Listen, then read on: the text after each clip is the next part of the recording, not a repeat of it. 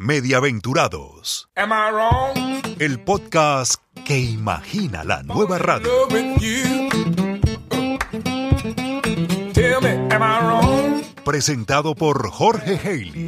Falling in love with you. Episodio 1. La radio todavía no afronta el reto digital. About you. Uh, Sweet thing. Tell me, Te doy la bienvenida a Mediaventurados, este podcast donde imaginamos, pensamos, soñamos la nueva radio.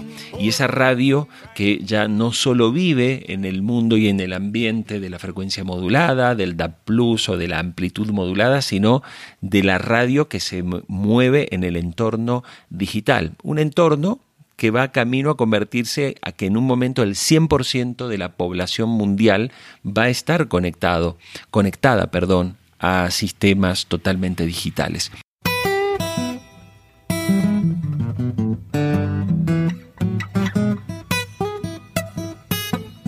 Y en este primer episodio el, el invitado es el gerente de las cadenas musicales del grupo Prisa en España. Estoy hablando de Vicent Argudo, un periodista, un profesional que ha fundado una radio, un profesional que lleva muchos años de trayectoria y con una mirada también muy enfocada en las estrategias digitales.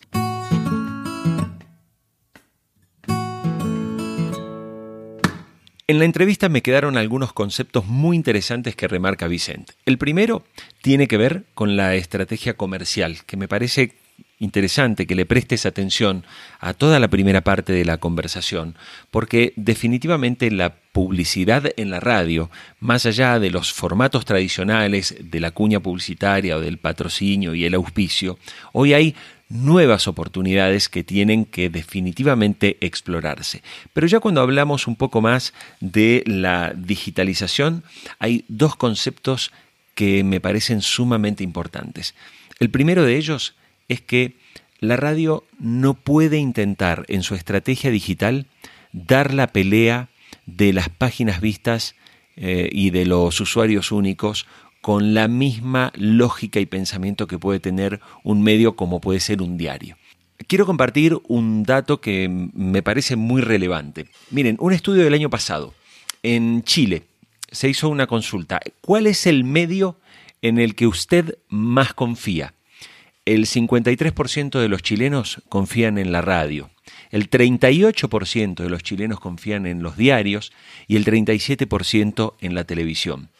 Si esto lo trasladamos, eh, por ejemplo, al Latino Barómetro, este estudio que se hace anual sobre todos los países de la región, nos encontramos, por ejemplo, que en los medios de comunicación, según los datos más recientes, el 44% de los latinoamericanos, cuando habla de instituciones privadas, confía en los medios de comunicación. Y cuando subdividimos eh, esa cifra, nos encontramos que la radio es el medio en el que más confían los latinoamericanos. Y si vamos a datos más recientes, el estudio que hizo Javas Media en España demostró que al inicio del confinamiento que comenzó en el mes de marzo del 2020, se hizo un estudio que demostró que la radio tenía una enorme diferencia en materia de credibilidad muy por encima de lo que pueden dar la televisión y por supuesto los medios digitales.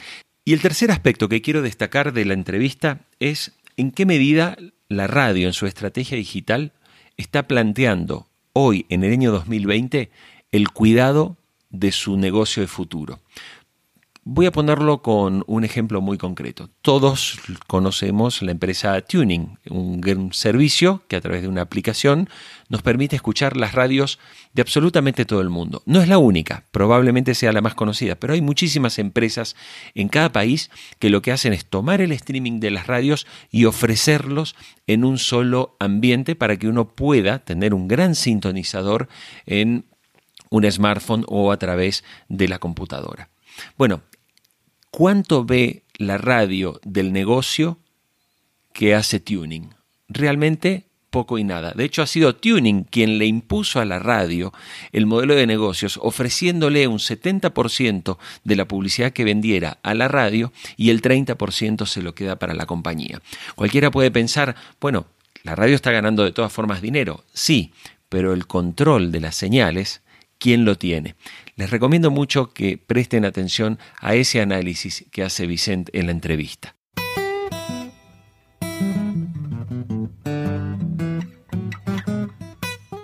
Mediaventurados.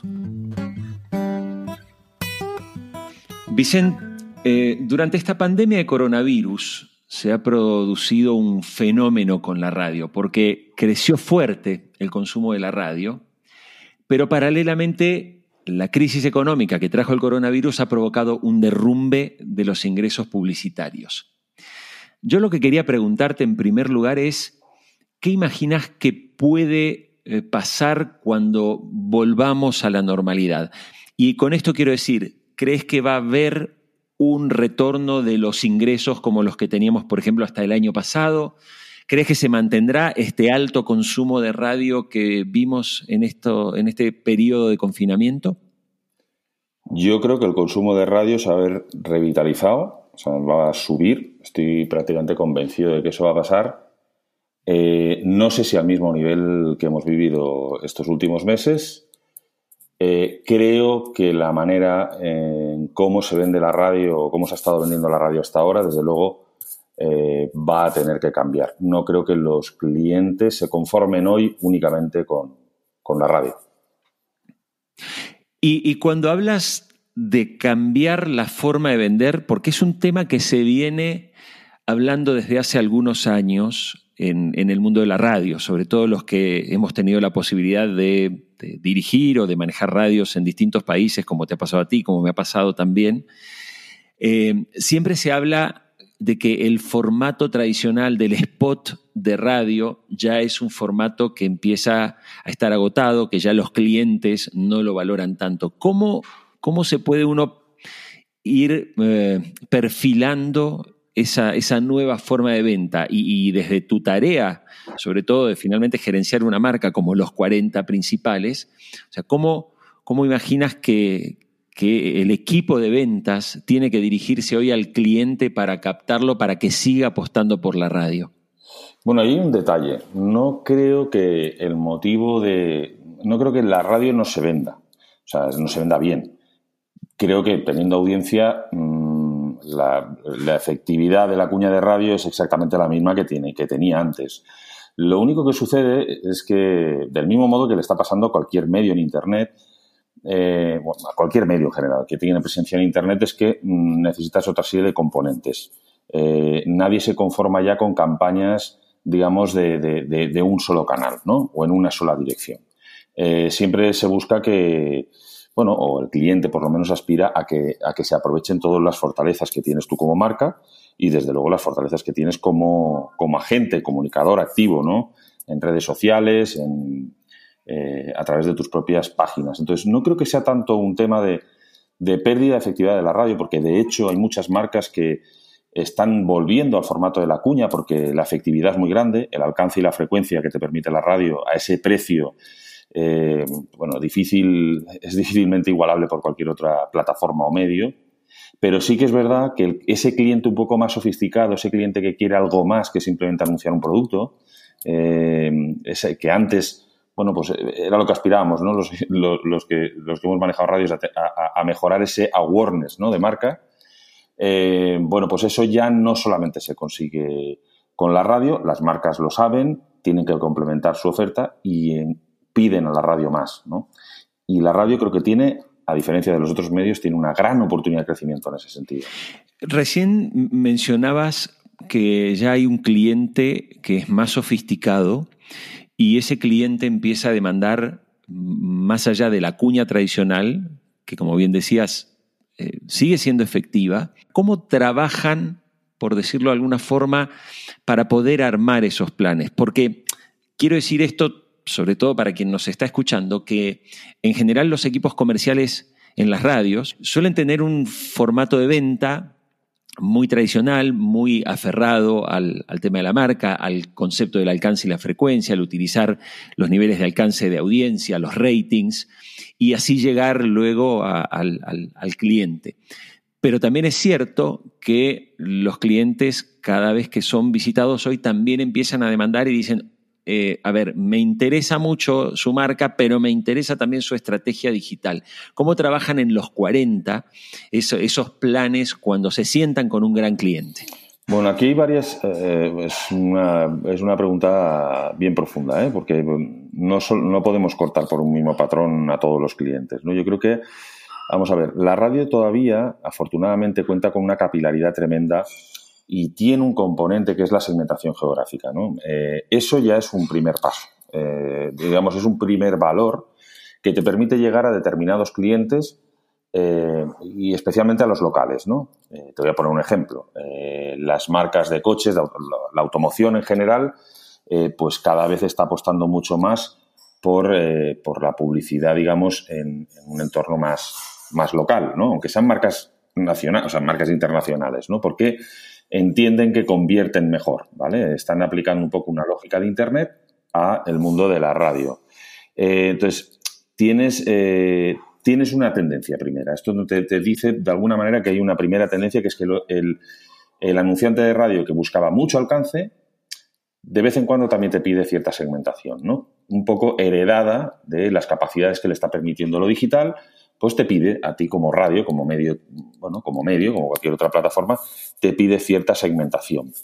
Eh, entonces, la parte, digamos, de localización, esa parte la radio la puede sufragar bien solamente con su propuesta de FM, ¿no? Eh, pero luego hay otra serie de, clientes eh, que continúan buscando mm, los grandes alcances, ¿no? O, las construcciones de marca. No tantos ya, pero, pero sí que, sí que, sí que se, sí que se encuentran. Eh, pues en general, ¿no? Y no es una cosa en particular de los 40 de prisa, pero en general, por ejemplo, siempre han convertido muy bien. Yo no, no, soy especialmente, no soy una persona de ventas, pero lo que siempre me han dicho es que han funcionado muy bien. Por ejemplo, todo lo que es los seguros convierten muy bien, ¿no? las aseguradoras convierten bien, todo lo que es, todo lo que implica un call to action, ¿no? De oye, coge el teléfono, llama. Ese tipo de, de conversiones en radio siempre han funcionado. Eh, las ofertas diarias de, bueno, de supermercados y tal también parece que musculan bastante bien en radio, etcétera, etcétera, ¿no? Pero eh, lo que sí que, digamos, la parte que me parece más sofisticada, que es a lo que tú vas, yo creo que por un lado en el, en, el ámbito digital a la radio le están pidiendo mucha data y es algo que en general las radios no han trabajado. O sea, en general hablo, ¿eh? no, no, no, no quiero particularizar porque nosotros en algunos casos tenemos mucha data, en otros no tenemos tanta, ¿no? Eh, pero la, data, o sea, al manejar data en Internet con, a través del audio digital, a través de las páginas web, etcétera, etcétera, y poder segmentar la publicidad es un requerimiento hoy, mm, sin lugar a dudas. Esto llevado al punto de la rentabilidad, y esto es opinión mía, eh, creo que a excepción del audio, en, eh, lo que tiene, digamos, todo lo relativo a las páginas web más tradicionales, creo que no es el camino de la radio, no va a llegar nunca a los ratings, no va a llegar nunca a las páginas vistas y usuarios únicos que te obligan a, tener un buen planteamiento de data, a tener masa crítica suficiente como para recibir con una segmentación muy particular, recibir los impactos que te requiere un cliente. Yo creo que ese, ese territorio es muy complicado para la radio porque su producto es audio y no tiene la misma, no tiene todavía el mismo consumo que las páginas vistas. Eh, digamos, eso lo vería un poco más a futuro y en el caso del audio. Y cuando hablo de, sofisticación de cliente, hablo de ese cliente que quiere que le den soluciones de comunicación y que le den soluciones para poder llegar a una comunidad y construir una comunidad alrededor de su marca, ¿no? alrededor de sus valores. Es una, esto no lo están persiguiendo solamente las radios, lo están persiguiendo también en general todos los medios, armando pues eh, pequeñas eh, áreas de branding content que son capaces de sentarse con un cliente y darle una solución a medida en función de unos objetivos que tiene. ¿no? Eh, Vicente, yo, eh, a ver, la, radio nos presenta claramente dos modelos principales. ¿no? El, modelo de la radio hablada, donde se prioriza la, información, el contenido, el contenido de compañía, este, la conversación, y después la radio musical. Y yo lo que quería preguntarte es por esta última, ¿no? por la radio musical donde tenés ya una larga trayectoria y sé que los 40 están en un agresivo proceso de, transformación, de digitalización, adaptándose a esos nuevos hábitos que tienen las audiencias, sobre todo más jóvenes. Y tú que conoces también el escenario eh, global, yo quería preguntarte si tienes la, sensación, ya no por los 40, sino por la industria global de la radio, ¿eh? si es que la radio se está dirigiendo hacia esos procesos de transformación o si todavía esa confianza que tienen en la frecuencia modulada, en los postes, en el transistor, no se parece un poco a esa confianza que hace 15 años los periódicos tenían cuando decían el papel nunca va a morir, esto digital nunca, nunca nos va a superar. Y bueno, y después supimos lo que pasó. yo quería preguntarte si tu sensación es si la radio este, está yendo en esa dirección o todavía está demasiado afincada en su modelo tradicional. Eh, a ver, desde una perspectiva absolutamente general, ¿vale? Voy a ponerme en plan macro y a volar un poco. Eh, creo que la radio musical en general en el mundo está bastante dormida, en general. O sea, son negocios que ofrecen. A ver, la radio musical tiene una rentabilidad enorme, porque, y sobre todo, eh, bueno, las que. además, si vamos a los mercados más, digamos, más, eh, más avanzados, como puede ser Estados Unidos, las emisoras ya dejaron de tener incluso disjockeys. O sea, eh, aquí todavía encontramos que, por lo menos en los 40, el factor del vivo es muy importante. Todavía vivimos un poco con ese romanticismo del vivo, de ese locutor que está ahí en directo, etcétera, etcétera. En Estados Unidos ya hace años que los, los locutores, los disjockeys, ni siquiera están en directo. O sea, graban sus turnos, graban sus presentaciones de las canciones y prácticamente con dos locutores hacen una radio. O sea, la montan, la programan, la locutan y todo, ¿no? Digamos, se, han automatizado muchos procesos, ¿no? Entonces, claro, la, rentabilidad de esos productos es enorme. Eh, mientras la rentabilidad de esos productos sea enorme, la radio, la radio musical va a seguir viviendo. Entonces, aquí depende mucho de mm, el nivel también, es, también depende mucho de el nivel de desarrollo que uno tenga como marca, de una radio como marca, ya no solamente como radio, sino como marca, con otra serie de negocios paralelos o negocios complementarios que ha podido desarrollar. Eh, bueno, pues eh, eh, solamente, digamos, en esos casos encuentras que, están dando pasos, digamos, firmes en términos de digitalización, etcétera, etcétera. En Estados Unidos, si te das cuenta, hay solo un actor digamos, desde el punto de vista de radio musical, podríamos decir, porque no, tampoco es radio musical, es un poco de todo, ¿no? Pero eh, la radio en Estados Unidos es muy local, entonces, eh, incluso la musical, ¿no? Entonces, bueno, en el caso de, de, Estados Unidos, el gran grupo, digamos, de radio que, un poco ha sacado la cabeza eh, y que, bueno, vivió un poco, aprovechó la crisis que tuvimos en el año 2007 para, para comprar un montón de radios en el mundo y, formar un gran grupo, fue la herencia del grupo de Clear Channel, que, hoy es eh, iHeart, ¿no? Eh, bueno, ellos lo que se encontraron es con un montón de radios musicales de los géneros más variopintos, hay desde country, rock, hay de todo, eh, también informativas, y ellos lo que hicieron es con eso armar un portfolio grande de, con mucho alcance, ¿no? Y digamos, toda la estrategia digital la han centralizado en una marca que es absolutamente virtual, que es iHeart. Pero si vas probablemente a la radio de Wisconsin que programa country, eh, pues la digitalización debe de ser mínima. Eh, por eso digo, eh, no creo que, o sea, solamente se dan los escenarios de digitalización o de transformación del negocio de la radio musical en aquellas radios que, que digamos, ven radios musicales que han visto el negocio un poco más grande, ¿no? Estamos hablando de los 40, estamos hablando de, de Energy en Francia, estamos hablando de, de BBC, por ejemplo, en el Reino Unido, de iHeart, por supuesto, eh, y algún grupo más.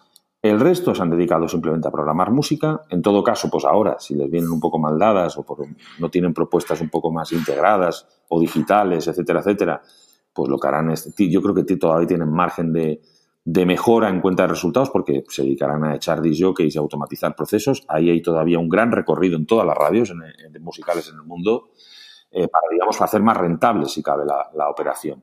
Pero, no, pero si, si, si, pensamos desde una perspectiva de crecimiento, pues ahora mismo las únicas las que van a crecer van a ser las que diversifiquen mucho más su mercado, las que tengan marcas fuertes y las que asuman un proceso de digitalización, como tú bien dices. Ya que hablamos de digitalización, todos sabemos, y esto es una realidad de todos los países, de todas las sociedades, que la, penetración del smartphone y la posibilidad del acceso a datos ha cambiado radicalmente la manera de consumir. En, esta, en este mismo proceso de confinamiento, Obviamente los eh, servicios como Netflix o como Amazon Prime, este, incluso YouTube, han logrado unos incrementos de consumo eh, descomunales. Eh, bueno, el propio Spotify en el mundo de la música también ha incrementado notablemente la cantidad de suscriptores y, de, consumo. Y claro, con cada con cada teléfono celular inteligente que se vende con un plan de datos, que cada vez, que cada vez también es más económico para la gente, eh, uno siempre tiene el miedo de pensar que la radio puede llegar a perder en parte oyentes, como los periódicos en su momento perdieron suscriptores.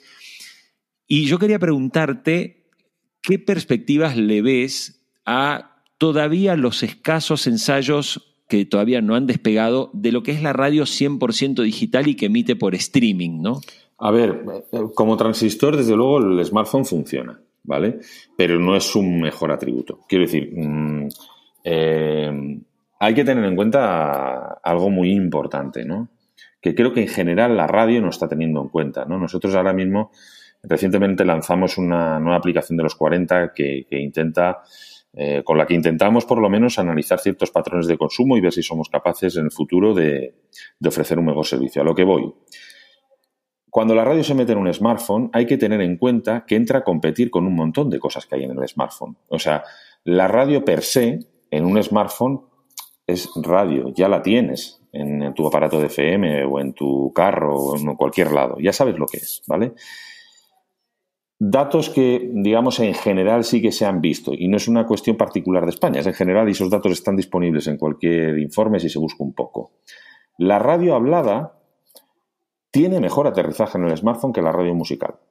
Cuando hablo de radio como tal, de ese directo, ¿vale? ¿Por qué? Porque la radio hablada tiene, eh, eh, en términos de competencia dentro del smartphone, tiene menos competidores. Eh, a ver, si yo quiero escuchar un informativo, eh, me voy a una radio hablada. Como mucho competiré con una televisión que colga un informativo, no lo sé. O una televisión que emite en streaming también. Pero, digamos, en ese contexto hay poca competencia, ¿no? Entonces, el, valor, digamos, añadido, la propuesta de valor de la radio en ese sentido es es mucho más clara, ¿vale? En el caso de la música, la competencia es atroz. Porque no solamente tienes la radio, sino que tienes la radio tienes Spotify, tienes YouTube, tienes otras radios, porque hay muchos agregadores que están aprovechando y metiendo radios de manera ilegal, pero te las ofrecen ahí con diferentes moods, con, pues yo qué sé, si estás alegre, si estás triste, si te quieres evadir, etcétera, etcétera. Y una serie de componentes que están asociados a la radio musical que digamos que hay unos atributos que la gente a priori le daba siempre la radio y que hoy se, eh, a la radio musical en particular y que hoy hay otras aplicaciones o hay, otros servicios y otros contenidos que también te los, te los ofrecen. Te voy a poner un, ejemplo que no tiene nada que ver con Spotify. Hay un atributo eh, que siempre se le ha dado a la radio, tradicionalmente, años atrás, que era que le ayudase al oyente a evadirse, ¿no? Yo tengo, acabo, el día, tengo un día desastroso, estoy hasta arriba de trabajo, lo he pasado fatal, llego a mi casa, me siento en el sofá me pongo la radio y me evado, ¿no? Eso pasaba. Eso hace 15, 20 años pasaba. Hoy en día, esa persona, cuando llega a su casa y dice, qué día horrible, tal, no sé qué, se abre el teléfono y no se pone Spotify. Y no se pone la radio. Se abre Candy Crush, o se abre Palabrados, y por ahí os abre Tinder. Entonces, mm, esa evasión ya no solamente la cubre un, un medio, no voy a hablar ni siquiera de un medio, alguien que te está ofreciendo algo para entretenerte mm, per se. El entretenimiento se ha descentralizado absolutamente. Entran en juego, entran los juegos aquí, entran los videojuegos, entran los chats, entran eh, cualquier, eh, bueno, cualquier aplicación que te permite conectarte y cambiar de tema por completo y olvidarte de que has tenido un día horrible en el trabajo. Entonces, La radio musical en este contexto compite mucho más, o sea, compite con más cosas en el, en el smartphone. Que el smartphone es el nuevo transistor, es evidente. Que la radio hablada lo tiene más fácil, lo tiene más fácil. La radio musical lo tiene más complicado. Ahora bien, la radio musical lo tiene más complicado si su apuesta es únicamente la radio. Y es ahí donde nosotros en los 40 desde hace mucho tiempo estamos trabajando. Y es que a mí me da igual si la gente... a ver, me da igual, me da igual. Pero quiero decir, en el corto plazo, desde luego no me da igual. Pero en el largo, me debería de dar igual si me escuchan o no me escuchan. A mí lo que me importa es que si los 40 dicen que el número uno de esta semana es, eh, me lo voy a inventar, Billie Eilish, eh, la gente crea que, ostras, es que Billie Eilish ahora mismo es la número uno en el mundo, es la canción más de éxito. Porque eso es lo que te permite ser influyente, ser relevante, prescribir. Y me da igual si, si se han enterado a través de la radio, si se han enterado a través de un vídeo de Instagram, si se han enterado porque un DJ mío se ha hecho una foto con un disco así, con una portada diciendo me encanta Billie Eilish y es la número uno mm, como si se enteran por, por, la misma artista que llora de la emoción de saber que es la número uno de la lista de los 40. Que esto nos ha pasado. Ese es un poco el camino que nosotros hemos, por el que, por el que estamos optando, por el que, el, que, el que estamos empezando a sembrar. Y entendemos que ya llegamos tarde, siempre tenemos, nos, nos autoexigimos a veces demasiado. Pero sí, es que esto hay que ir a toda la carrera y hay que, y hay que ver verdaderamente qué valores tienes tú como marca y, y cómo vas a extender esos valores en el mundo digital. Hay una cosa que creo que contigo alguna vez lo he hablado y es que creo que, y lo, y lo decimos en general, ¿eh? la radio en general a veces parece que somos el anti-marketing. O sea, creo que somos los últimos que pensamos en hacernos publicidad a nosotros mismos. O sea, damos muchas, damos muchas veces servicio a las marcas de, de, de marketing de contenidos. Le decimos, oye, somos, tíos, joder, hacemos unos contenidos fantásticos y podemos darte una solución a medida, etcétera, etcétera. Y no pensamos en hacernos esos trajes a medida, ese marketing de contenidos a nosotros mismos, ¿no? Totalmente. Y yo creo que ya llega la oportunidad de que la radio se haga marketing de sí misma. Eh, y, y, hoy tiene un gran recorrido en ese sentido. Yo, Vicente, quería terminar con una última pregunta, y esto tiene que ver hoy con este rol y este protagonismo que ha asumido Spotify, sobre todo en las últimas semanas, cuando se conoció lo del fichaje de Joe Rogan Experience por, por un valor de 100 millones de dólares la temporada anual.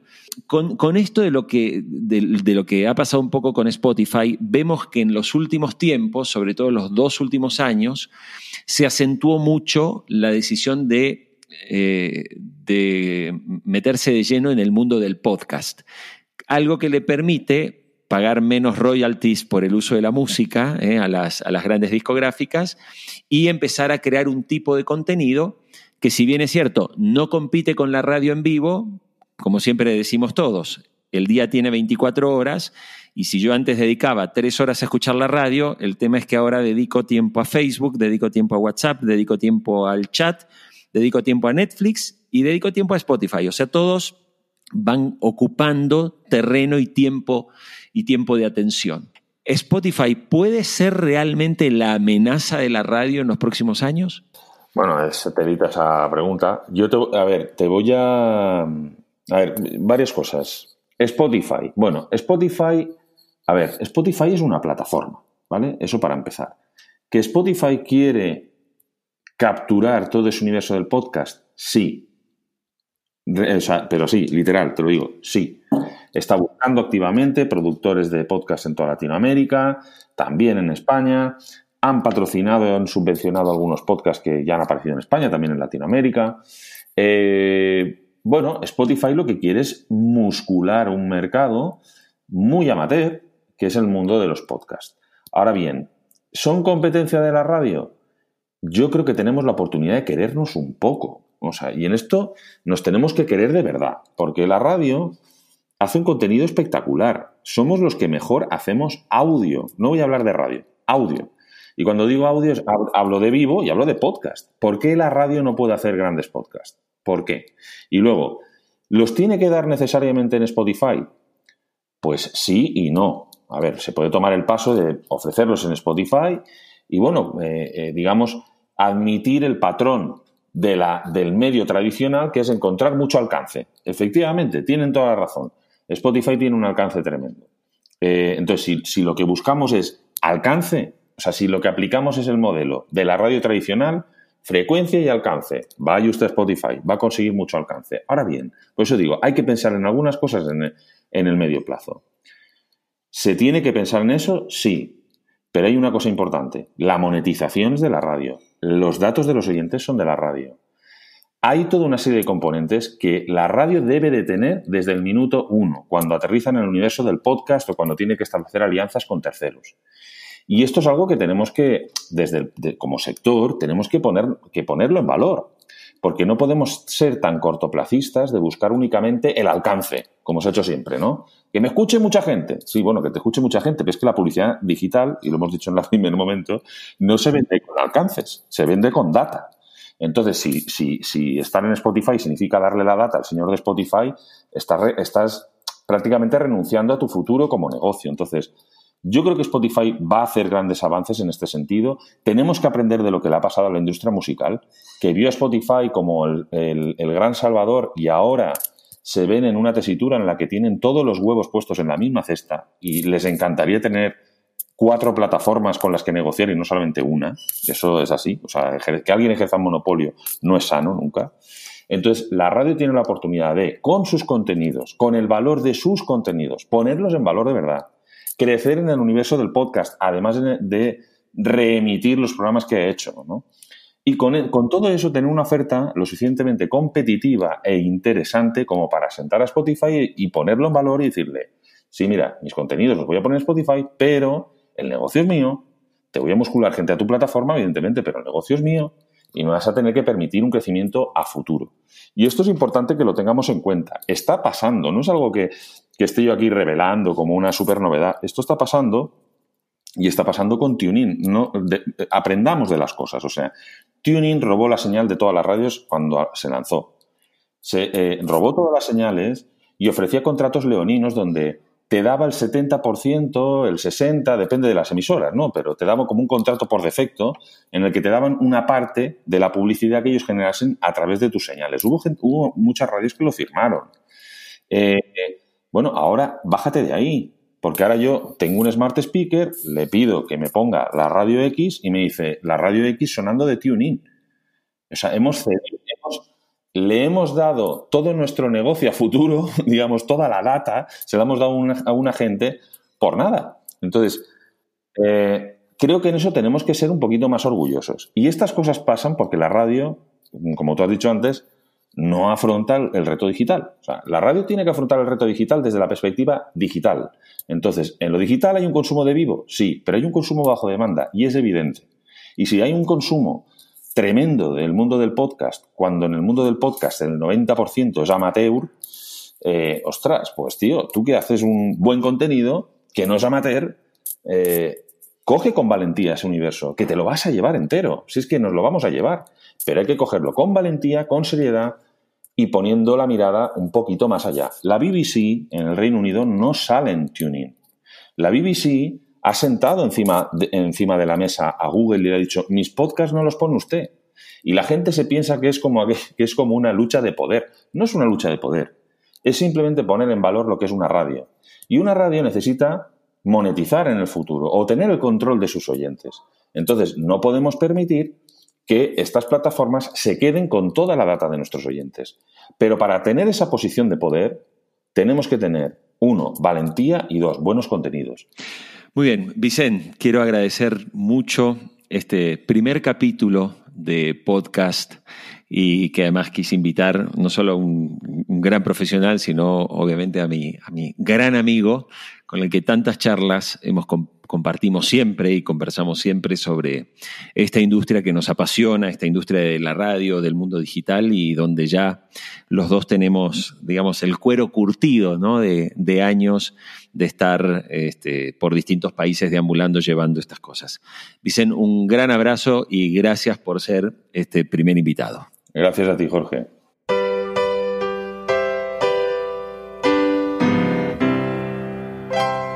Y así llegamos al final de este primer episodio de Mediaventurados, un podcast que puedes encontrar en Apple Podcast, que puedes encontrar en Spotify, que puedes encontrar también en mediaventurados.com, donde no solamente están los capítulos, sino que en este blog comparto información, reflexiones y también la síntesis de cada capítulo de este podcast. Muchísimas gracias y nos encontramos en el próximo episodio.